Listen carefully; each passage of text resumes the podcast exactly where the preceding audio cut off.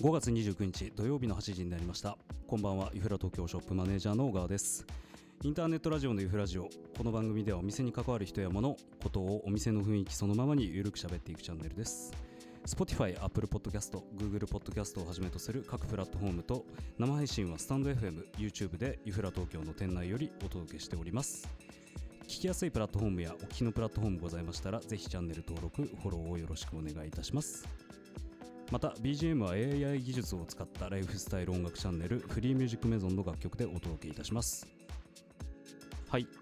というわけで、えー、土曜日は毎回各分野で活動中のゲストをお招きして喋っているわけですが、えー、今夜の配信は実際にこの地で生活する者の視点から谷中根津千駄木の美味しいもの面白い人楽しいことをロジロジマガジンという小冊子に情報をギュギュッと詰め込めて発信しているロジロジのお二人湯川健介さんと秋山美和子さんにお越しいただきましたというわけで本日はよろしくお願いいたしますこんばんは。こんばんはよろしくお願いいたします。はい、宮子さんという湯川さんでございます。はい、えー、スタンド FM、YouTube ライブの配信ではチャットにて、えー、ロジロジのお二人への質問も受け付けておりますので、ぜひ、えー、この機会にですね、コメント等いただければ嬉しいです。えー、すみません、えーと、配信の時間が、えー、5分をしてしまいました。えーと、私のせいです。機材トラブルです。焦りました。焦りましたけれども、あのまあ、というわけで、えー、5月最後の土曜日の夜のお供にですね、ユーラジオお付き合いいただければ幸いです。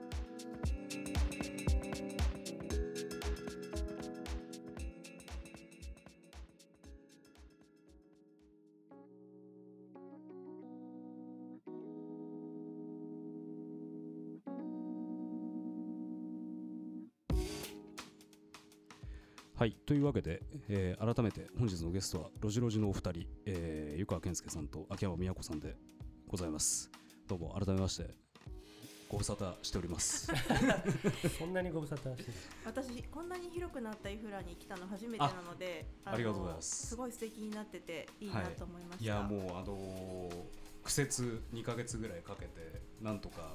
頑張ってやりましたけれども。めちゃくちゃいい感じですね。あありがとうございます。雰囲気が良くて。いやいやいやもうあの皆さんに褒めていただいて光栄なんですけれどもですけどまあ今日はどちらかというとお二人の ねあの改めてまあロジロジマガジン第5号はい。発刊ということでおめでとうございます。ありがとうございます。っていう話から入ってしまったんですけれどもちょっと簡単にプロフィールといいますか、まあ、あのお二人のご紹介させていただければと思うんですが、えーとまあ、ロジロジとはまあ、本当にすみません、これ、ロジロジマガジンの後ろにあるのを簡単に読み上げてるだけなんですけれども、まあえーと、編集分室業の秋山美和子さんと、イーシンコンサルタントの湯川健介さんによるユニット、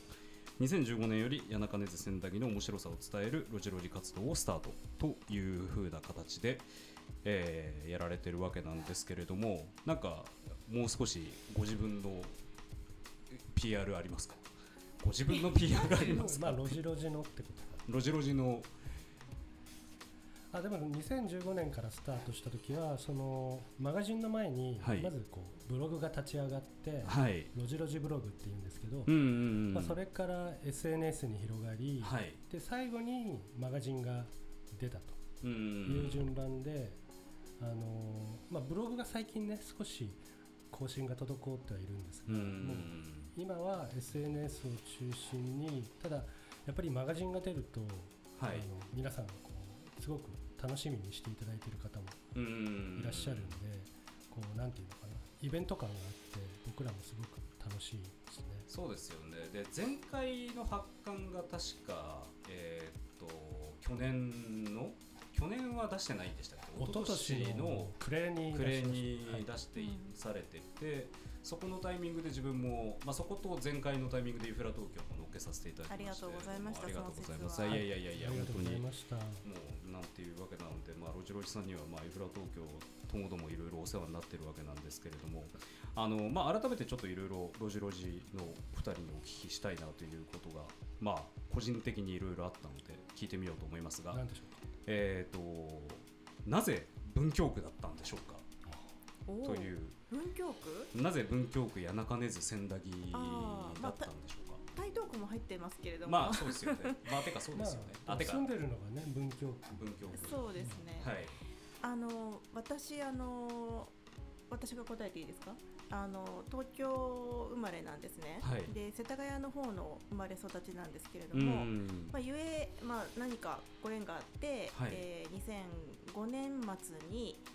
こちらに越してきたんですよ。2005年末。5年の年末に。年末に、はい、はい。で、えーと、それまでこう世田谷の周りでしか、まあ、住んだことがなくて、あの実家を離れても、まあ、近くにいたんですね実家の、はい、なのでその世田谷区の雰囲気っていうのはすごくよく知っていたんですけれども、こっちに来たらやっぱりそれと全然違ったんですよね。まずそのなんていうのかな。やっぱ世田谷って新興住宅地なんですけれども、うん、やっぱすごく歴史のある建物とか、古い建物が残っているしまたその情緒とか雰囲気も、はい、全然そのいわゆる住宅街しかない世田谷区とは全く違うものだったので、はい、あなんて面白い場所なんだろうと思って。あでさらに界隈がってことですよね。そう。でやっぱりそのお店もチェーン店とか少ないじゃないですか、ご存知のように。で、ね、そうするとやっぱりその商店主さんと仲良くなると、うん、やっぱそのカラーが、うん、すごくこうお店に反映されているお店がユニークなお店が多くて、うん、でこれはやっぱりすごく面白いけど、私しかわからないことなのかなと思ってその面白さをあの一人でかみしめていたんですが、まあ、そうこうしてるうちにあの湯川さんと結婚することになりまして、はい、おめでとうございます。ありがとうございます。あの非常に遅い結婚だったんですけれどもであのした湯川さんもやっぱりすごく面白いねと、湯川さんは三軒茶屋から引っ越してきたんですけれども、はい、それが2014年です。2014年ですね、でこれは何かの形で紹介していきたいと思ったけど、うん、でもやっぱりそのこの辺のことをメディアで紹介されされる時って、うん、大体がもうなんか決まってる感じなんですね。なんか古き良きなんとかとか、ほっこりなんとかとか、うん、あのすごくそのステロタイプな、あの東京の下町という紹介のされ方をしてしまって、はい、それ別に間違っては全然ないんですけれども、ただ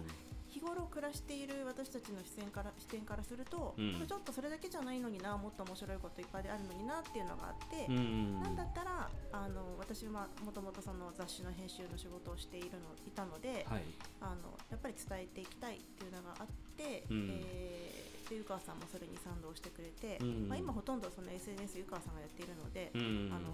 まあ、どっちかというと湯川さんがロジロで私が G ぐらいな感じなんですけど。あの、まあ、でも本当に2人でその、はい、あの一緒にやってます。なるほどなるほど。いやあの先ほどの言われてた古き良きの件で、うん、しかもこの質問の意図なんですけど、まあ、ご存知のように自分まあ三十何年ぐらいこの辺の、まあ、文京区、まあ、仙台に、まあ、ドネイティブ、うん、まあ、そういうふうな形で取り上げていただいたと思うんですけど、うん本当にある意味もう古き良きっていうことしか知らないんですよね。だ逆にそのロジロジマガジンを初めてと出会った時にあのぶっちゃけ知らない店の方が多かったんですよ、うん、もうでこのマガジンを見て実はこんなところに店あったとか、うん、あ実はこういう店あったのは知ってたけど全然そういうことあのいけいけてなかったなっていうところがあったんでなんかそういう意味ではなんかあのどうしても古き良きだとなんかもう別に地元のことなんて最悪知らなんでもええやみたいな感じで思っちゃってたのがすごいなんかこの「ロジロジマガジン」を通してなんかすごいいろいろ知ることができて、まあ、ネイティブ的にも非常に勉強になりました。なんかそれはやっぱり私たちが外から来た人たちだから、うん、あのまっさらな視点で、はい、川さんはよくそれを観光的な視点って言いますけど、うん、本当にその、まあ、エイリアンとして見てるからこそ見えてくることがあるのかもしれないですね。いやでもすごいいいっすよね。そのあたりこの街の魅力というか、まあ、小川さんみたいなネイティブの人もいれば、僕らみたいにこうよそから引っ越してきて、こう街を楽しんでる人もいれば本当の観光客の方もいらして、こういろんなこう街にレイヤーがあってそうです、ね、ちょっと混ざるような。このまあ、ユフラもそういう場だと思うんですけど。そうですね、まあ、やっぱり比較的、まあ、地元のお客様がすごい多い、まあ、どんなにフィンランド音楽とか、うん、フィンランドって言っててもやっぱり地元のお客様がやっぱり集う場所みたいな感じになってたりもするので、まあまあ、正直そのロジロジマガジンを通して、まあ、結構新しい発見であったりっていうのは、まあ、地元、まあ、地元民だからってわけではないんですけれども自分的にもすごいいろいろ発見があってよかったなっていう、まあ、その中に乗っけてもらえたのは非常にありがたいなというふうに思いましたのでありがとうございました。まあ、でその中でなんですけれども、まああのまあ、今回「ロジロジマガジン」のボリューム5、まあ、コロナ禍でだいぶいろいろ大変な状況だったとは思うんですけれども、まあ、ぶっちゃけ取材大変だったんじゃないかなと思って まずねお店が本当やってなかったりしている状況で、ねはい、仮にもしやってらしたとしても、はい、割とこうあの私たちのようなのんびりしたメディアのために力添えいただくというのはやっぱりちょっと心苦しい時はありました、うん。うん、ただなんかその以前までの方までが比較的そのお店であったりとかに寄せてたかなっていうちょっとイメージがあったんですけど今回の「ロジロジマガジン」が谷中根津千駄木ミーツモードっていうような形で打ち出しをされていてどちらかというとなんかこうなんかお店にを PR というよりかはなんかそのお店に関わる雰囲気であったりなんかもろもろの空気感みたいなものを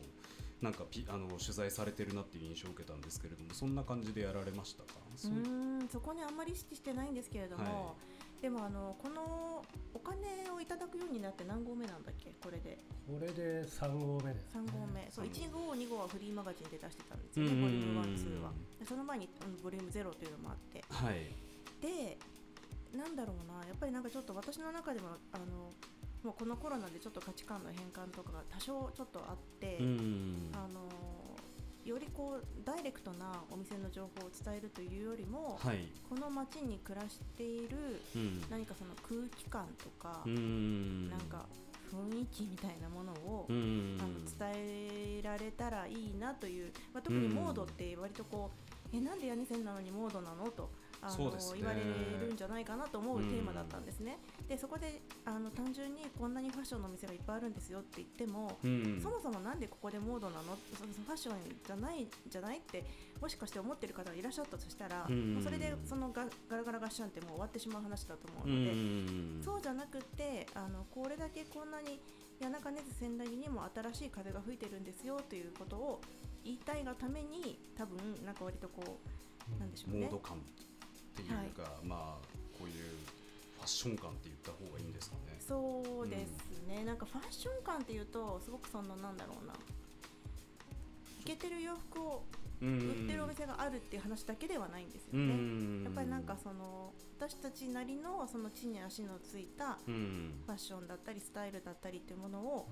あの持ってたり体現している人たちがこの街にはたくさんいるんですということが言いたかったんですよね。そのモードっていう言葉がその単にファッションだけじゃなくて、はい、こう街の新しい潮流っていうか動きみたいなものが出せるといいなとか。あとそもそもね路地路地がこう僕らが比較的こう地元というか近所に住んでいながら発信するっていうメディアなので、その単純にこうお店をこう切り取って紹介するっていうよりそもそもこう、僕らがその街を楽しんでる空気感みたいなものが出せるといいなっていうのは、まあ、当初の意図としてもね、あのあるにはあったのでそれがその、えっと、うまく徐々に出せるようになってきたのかなというふうには思ってます。はい、なるほどなるほど。でもなんかすごい、まあ、正直今回もこれまた知らないところばっかり。いやでもね結構新しいお店が今回あったので。だいぶ新しいですけどね、あの一番最初にまあ出てるところなん。か、まあ、な特にイグニスさんなんかまあねこちらはコーヒー店ではあるかもしれないですけどもここまあコーヒー店とはいえどももうね完全にまあおしゃれ。そう新しい谷中根津千駄木のすごくまあ、はい、シンボリックな存在だなと思うんですけれども、ね、あのあれはえー、夜店通り商店街にあって、ね、以前ひょうたん池という、はい、あの居酒屋さんだったところをあの借りられた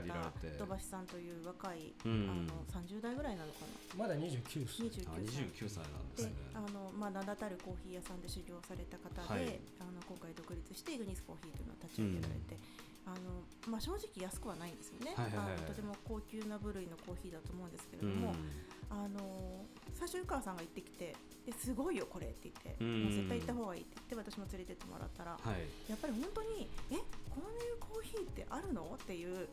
あの、まあ、それまで私はエスプレッソファクトリーのコーヒーが大好きなんですけど美味しいですよね。美味しいです美味しいです。本当にあれ美味しいけどまたそれと違う種類の美味しさのコーヒーが、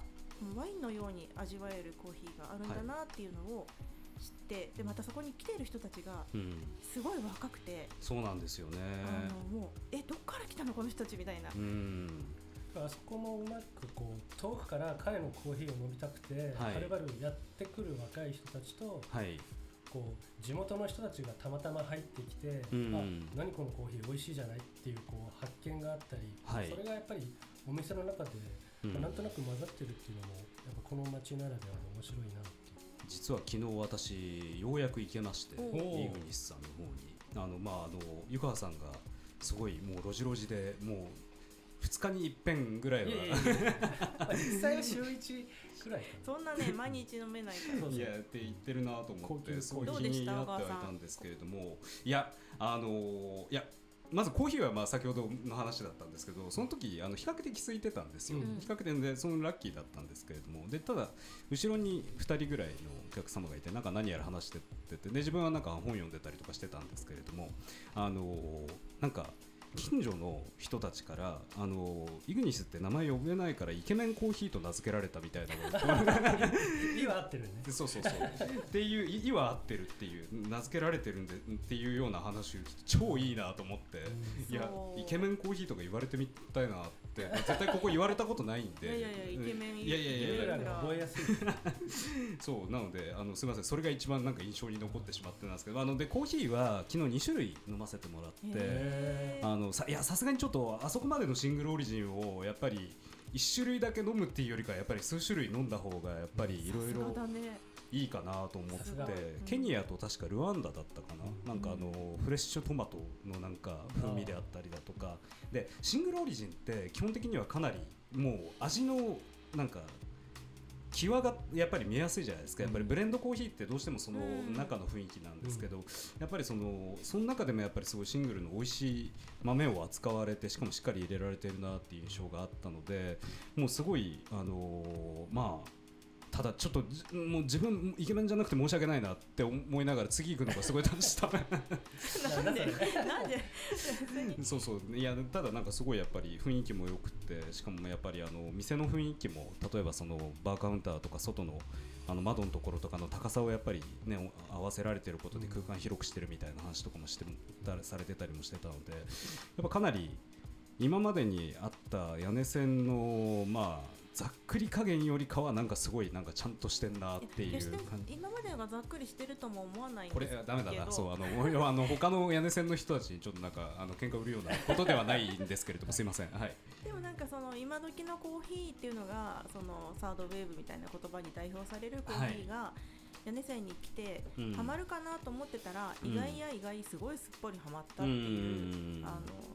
好事例かなと、そうですね。彼も本当千駄木っていうかね屋根線にお店が出したくて、結構長い間物件を探していたっていうのも聞いてあそうなんですか。じゃあいいところ見つけましたね、本当にね。あそこだったらもう人通りはやっぱりすごいね、夜店通りの中だったら来ると思いますので。へえなるほどなるほど。ちなみにごめんなさいちょっと話を他に折ってしまって恐縮なんですけどまあここに乗っかってるところでも全然いいんですけどもなんか今回おすすめのなんかお店であったりとか内容であったりっていうものとかってあったりしますか？ロジロジマガジン、まあ、全部おすすめだとは思うんですけどそうですね、まあ、一個きっかけなのは天の弱あのあ天の弱表紙に載ってる、あのキャサリンさんというあの、天の弱というファッションセレクテッドストアの,、あのカリスマ店員さんというか、まあ、スタイルアイコンという言い方に彼女はしてると思うんですけど、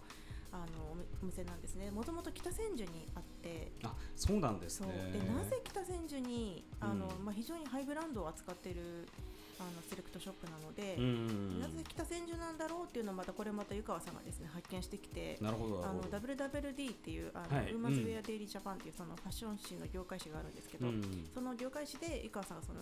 コンテンツを読んだんですね、はい、でその彼らのインタビューがすごい興味深くて、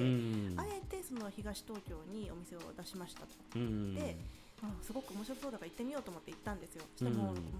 本当にもうすごく面白い品揃えで、はい、かつ接客も素晴らしいんですね。でこれは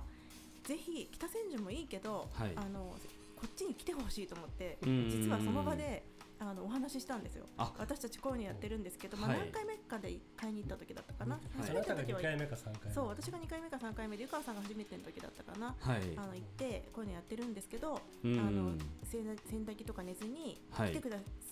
来てくださいませんかと、そしたらあ実は僕たち考えてるんですって。おっしゃったんですよ。なるほど。そういう偶然が重なったんですねでそこからなんかちょっと物件のお話なんかもちょっとご紹介できたりできなかったりとかいろいろあって、はい、であのようやく来てくださったというのが去年9月 ,9 月であのその北千住のお店すごい小さいお店なんですけれども、はい、仙台にはもうちょっと広くてであのまあ、そんなに安いお洋服はないですね、あの割と高級なお洋服なんですけれども、でね。はい、でもそれをそのやっぱりそのイグニスさんと同じで、はい、あのこの辺のエリアの外の方もわざわざその彼らのお洋服、彼らが選んだお洋服を買いに、あのいらっしゃるというのがすごくあの私たちとしては嬉しくて。なるほどなるほど、はい、なので天野塾さんのオープンっていうのがやっぱり今回のモード特集の中の一つのあの目玉だったかなというふうに思います。なるほど。だからあの、ね、去年1年ロジロジマガジンやっぱさっきちょっと話出たけど出せなくて、はい、あのその一昨年の暮れに、うん、まあ、小川さんも出てもらったロジロジマガジンが出て、はい、でその後、まあ春秋出そうとしてたんですけど、うん、やっぱコロナの影響で出せなくて、うん、まあ、比較的我々もじっとしてたわけなんですけど、まあ、そういう間にもそういう若い人たちが、その9月には天の尺ができ、はい、で12月にはリグニスができみたいな、まあ、そういう、ね、新しい動きっていうのがこう、なんていうの？僕らのそういうじっとしてる動きとはまた別に起きているっていうのがすごく興味深くて。そうですよね。その新しい動きっていう意味では本当にもうあの新しいお店もそうなんですけれどもあのまあちょっとこれまた一番後ろの方に来ちゃうんですけれどもビアパブ石井さんなんかは結構よく出てたりもするんですけれども、うん、ビアパブ石井さんも、ね、コロナ禍で多分いろいろ大変だったと思うんですけれどもちまき屋石井さんになって 結構やっぱりその新しいっていうことの流れみたいなのがやっぱり今までのお店とかにもやっぱり波及をしてっていいバイブスが生まれてるのかなっていうのがなんかちょっと見えて。ってわかるなっていうこのコロナの中でね本当にあの、ビール出せない時期が長く続いているので、はい、まあ、石井さんに関してはそのちまきや石井さんって名前にこのテンポラリーで変えられて、ジーパイっていうあの台湾の鶏の唐揚げを出されてるんですね、はい、この手のひらぐらい大きくて、はい、それがすごい美味しいんですよもうあのそうこれ食べたいんですけれどもそうあのなかなかタイミングというかこれこれってあれですよね日中だけしか売ってないんでした？あ今テイクアウトのみ、そうなんです。あ飲み飲み飲みではない。ではない、店頭の方でも販売をされてる。あ、なるほどなるほどなるほど。やっていうか行きたいっす。もうね二人でねそれ食べたら夜ご飯のおかずになるっていう一枚でそれは確かにそれでかそうですね、はい、本当にであのお家でビールとともにね楽しんでもいいと思います。いいですね、うん、ちょっと今度あのユフラテ東京の閉店後に一人で食べようかな。一人と言わず あのそれかもしくは一人でラジオしながらそれをちょっと食べながらレビューするジーパイレポート。みたいな、まあ、かなりあのちょっと口元が油っぽくなるのでそうそうそう。機材がちょっと心配ですけど機材もそうだしなんか大丈夫かみたいな。なんか一人でまた慣れない食レポとかすると。サクっていう音がねこうサクっていう、うん、ぜひいやでももうこの前もそうだったんですけどビール飲み始めちゃうともう途中からうまいとかやばいしか言わなくなるんですよ 自分。もう語彙語彙語彙力。もう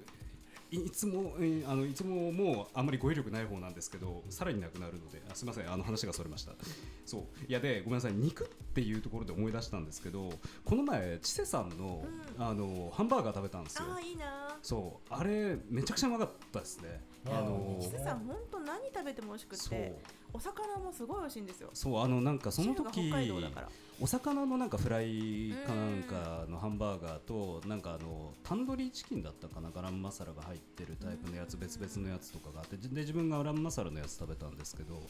あのまあ、それも正直ね、まあ、あの通常のマックとか、まあ、フレッシュネスとかに比べたらやっぱり高い、ね、あの結構いいお値段するんですけどあれはもうそれ以上払ってもいいぐらいだと思ってしまって、今グルメバーガーっていうジャンルがすごいですよね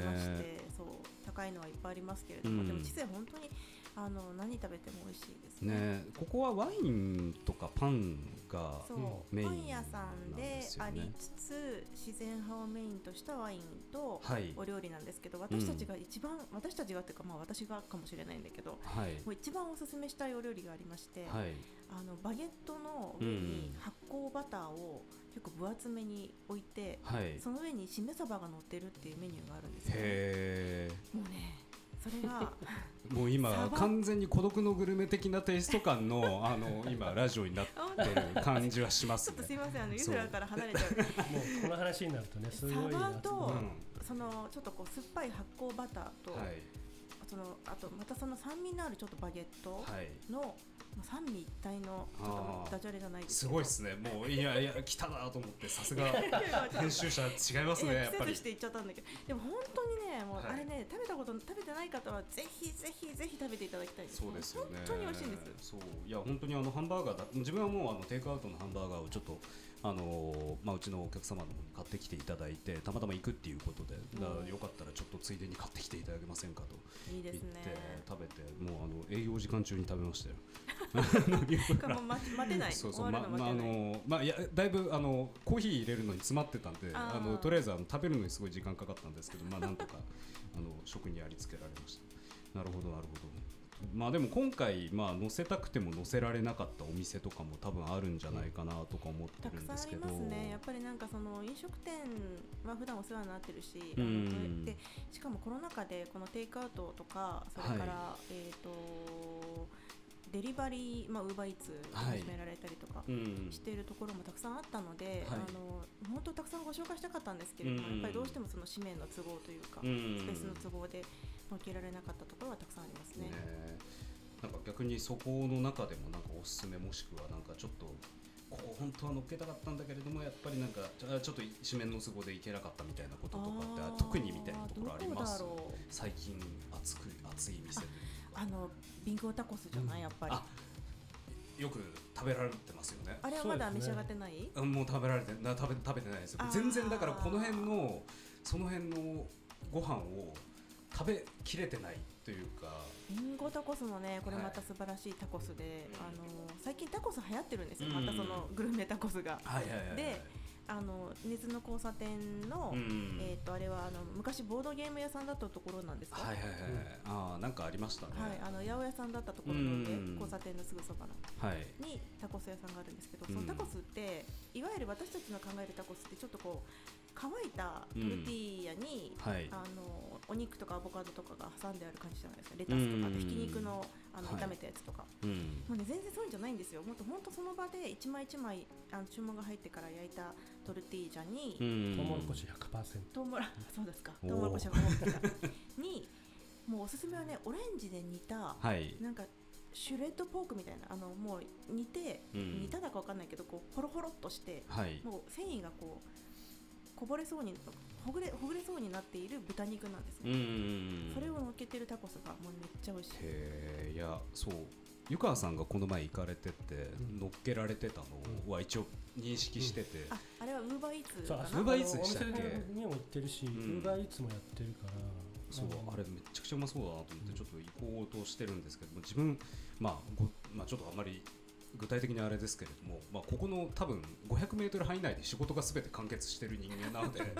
あの自宅から。なんであのそういう意味ではもうなんか全然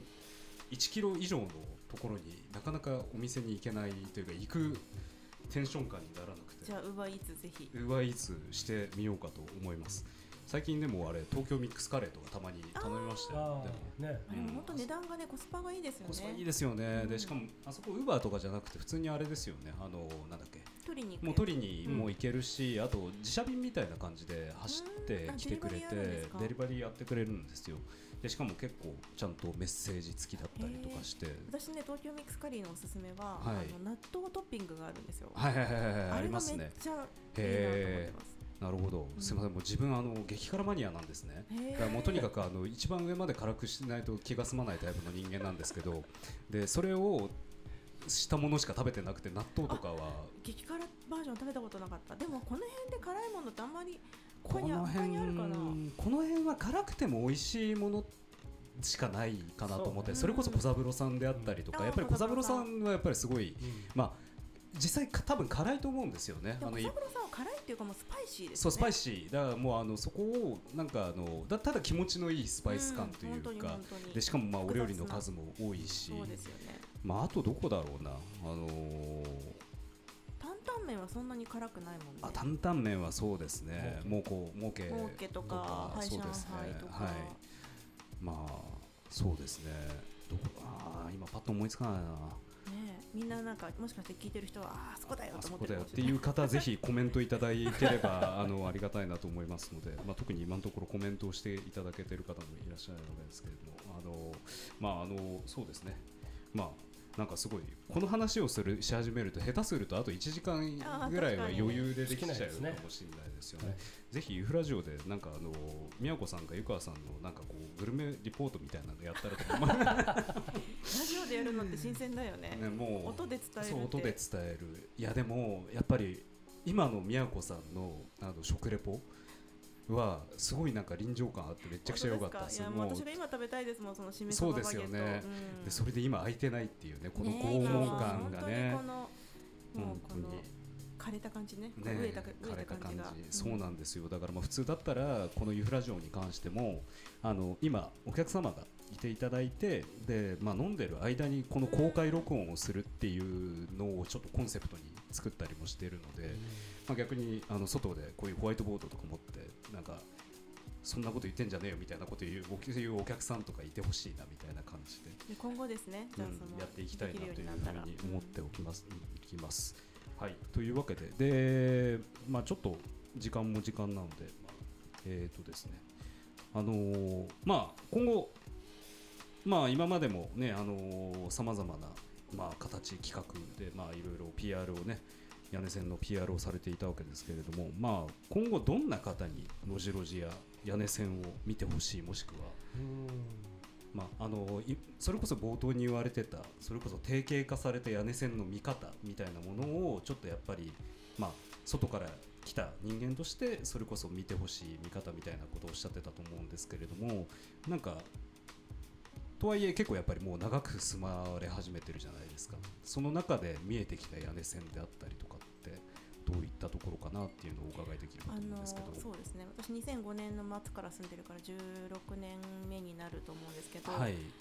あの意外に街はどんどん変わっていってるんですよね。なんかその古い街だから、はい、ずっと同じものが続いているのかと思いきや、割とやっぱりこう新しいものが入ってきていますよね。でその新しいことがイコールいいこととは全然思ってなくて、はい、その古いものをあの、保持していくっていうのもすごく大切なことだというふうに思っているんですけれども、あのまあ適度にこう変わっていくところがあるので、はい、私はもう日々本当にもう、ま、毎日去年引っ越してきたぐらいの気持ちで楽しくお散歩できているんですね。なるほどなるほど、まあ、確かに新鮮感はあります、うん、ありそうですよね。やっぱりなんかその、まあ、これだけ長く住んでいると、そのご近所の友達たちもたくさんできて、で私は知らなくても、はい、その方たちがあそこに何ができたんだよとか、はい、あのあそこの角にハンバーガー屋さんできたよねとかでもう食べた人は誰誰々さんがもう食べたって言ってたよとか、はいはいはい、どうなんだろう聞いてみようねみたいないい、ね、そういうなんかやり取りが本当、はい、井戸端会議的なものを、はい、あのできるのがこの街の楽しさだよ。その程よい距離感。はい。いやロジロジやってると、はい、あの何がいいかってそういういろんな情報のインプットが皆さん、あのやってくれる教えてくれるんで、はい、すごくね、うん、新しい発見が常にあるから。そうですよね、はい、いや本当にそういう意味ではもうお二人から本当に新しい発見を逆に頂いてたりとかもう私たちも頂いてるんですよね、ねなんかその私たち2人一応ロジロジなんですけれども、はい、でもなんか多分私の中ではあのご近所のあの方もこの方もあの方もロジロジになっていて、うん、その方たちが私にたちに教えてくださってる感じがしてます。なるほどなるほどそう昨日イグニス行った時に、まああのまあ、おっしゃられてたんですけどやっぱり、まあ、あのすごいやっぱり横のつながりが強い、うん、まああのまあ、分かってはいたけどやっぱり強かったっていうようなことをやっぱりおっしゃられていて、まあ、確かにまあ自分も本当にユフラをやっててすごい思うのはやっぱり、まあ、常連さんっていうか、まあ、本当に横がどんどんどんどんつながっていく光景をすごい見える街ではあるなというふうには思っているので、うん、でもやっぱりなんかこう都会だからここもね、うん、そのつながってるんだけれども決して押し付けがましくはしないですよね。まあ、そうですね、うん、東京の人のさっぱりしたあの踏み込まない良さはすごくある。だから気にし気にはしてるんだけれども、あのなんだろう気にしすぎないというか。そこはすごく気持ちいいなと思います。なるほどなるほど。なるほどまあそうですね。まあなのでまあちょっとまあ今後もですねぜひあのちょっと私が知らない屋根線をぜひ教えていただきたいなと思いつつ私が知ってる屋根線をいつかちょっと教えられる日が来ればいいなっていうふうに私が知ってる屋根線ってなんだろうみたいな感じではあるんですけれども、まあ、できればそのユフラもねちょっとユフラの一番やっていきたいことが、まあ、ある意味続けていくことかなっていうふうに思っているので、まあ、新しさを続けていくことっていうのが一番多分しんどいとは思うんですけど、まあ、なんとかまた次の回とかに乗っけさせていただけるように。ちなみにあの今年はですねちょっと有言実行になれるかわかんないけど、はい、秋にもう一冊出したいと思ってましてこれはこれは、はい、素晴らしい。テーマがですね、はい、一応まだ未定なんですけど、言ってもいいですか？あまあ秘密なんだって。あ秘密なんです、ね、言わないでなるほど、じゃああのこの後アフタートークであのありますのでこれあの知りたい方はですね、えーと、明日ユフラに来ていただければ、ね、えーと、多少ヒントが。ヒントをあの店内にまぶしておきますので。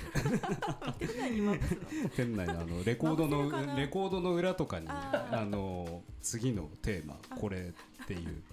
探した人はあのオリエンテーリングみたいな。オリエンテーリングみたいな感じで、まあ、広くなったからそういうことできるようになるやらないですけどね。はい、というわけですみません。最後にいきなりまた話がそれましたけれども。はい。というわけで、えー、ちょっとねもうだいぶ45分ぐらいになってきてしまいましたのでちょっと話は尽きないんですけれどもまたよろしければぜひあのこのラジオに出ていただければなというふうに思いますしまたなんか、えー、ラジオに出たそうな人がいらっしゃいましたらですねあの言っていただければあのまあ、私と喋ることになりますけれどもぜひお願いしたいなというふうに思っております。はいというわけで、えー、本日のゲストはですねロジロジのお二人湯川健介さんと秋山美和子さんでございました。本当にありがとうございました。ありがとうございました。なんかいいい残したことあります？なんかありそうな感じだったんで。あ別にこれ大丈夫ですよ。もうあのいくらでもあの延長 OK なラジオなんでなんかねうちの犬が今16歳、15歳？15歳半。なんですけど、はいやっぱもうだんだんだんだん昔はねこうお散歩で下松の池とか、それから東大の構内とか行けたんですけれど、どんどんどん歩けなくなってきて、あのお散歩の距離が伸ばせないとやっぱり私たちのこう情報収集力もそれに従って ちょっとこう狭まりがちなんですよね。なのであの、まあ、それはすごい寂しいことなんだけれども、あのやっぱりこうさっき申し上げたみたいに私たちの耳っていうのは、ね、2人で4個しかついてないから、あの